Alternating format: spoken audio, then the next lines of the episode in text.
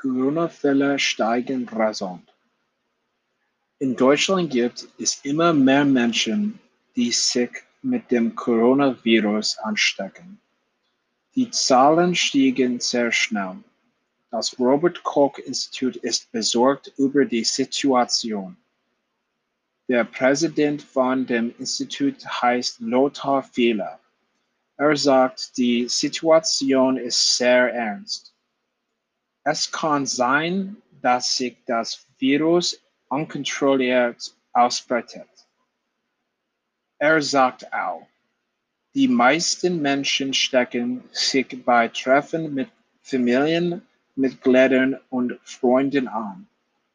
Das Robert Koch Institut, kurz RKI, ist die Bundes Behörde für Infektionskrankheiten.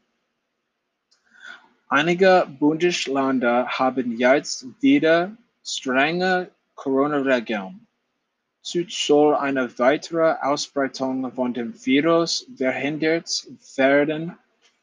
In der Hauptstadt Berlin zum Beispiel müssen die Menschen auch auf der Straße einen Mund-Nasenschutz tragen, wenn dort sehr viele Menschen unterwegs sind.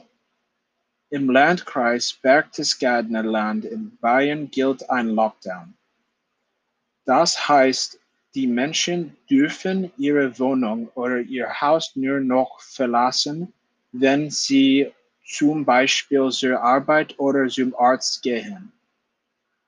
Auch in vielen anderen Ländern in Europa gibt es wieder sehr viele neue Coronavirus-Fälle und strenge Corona-Regeln.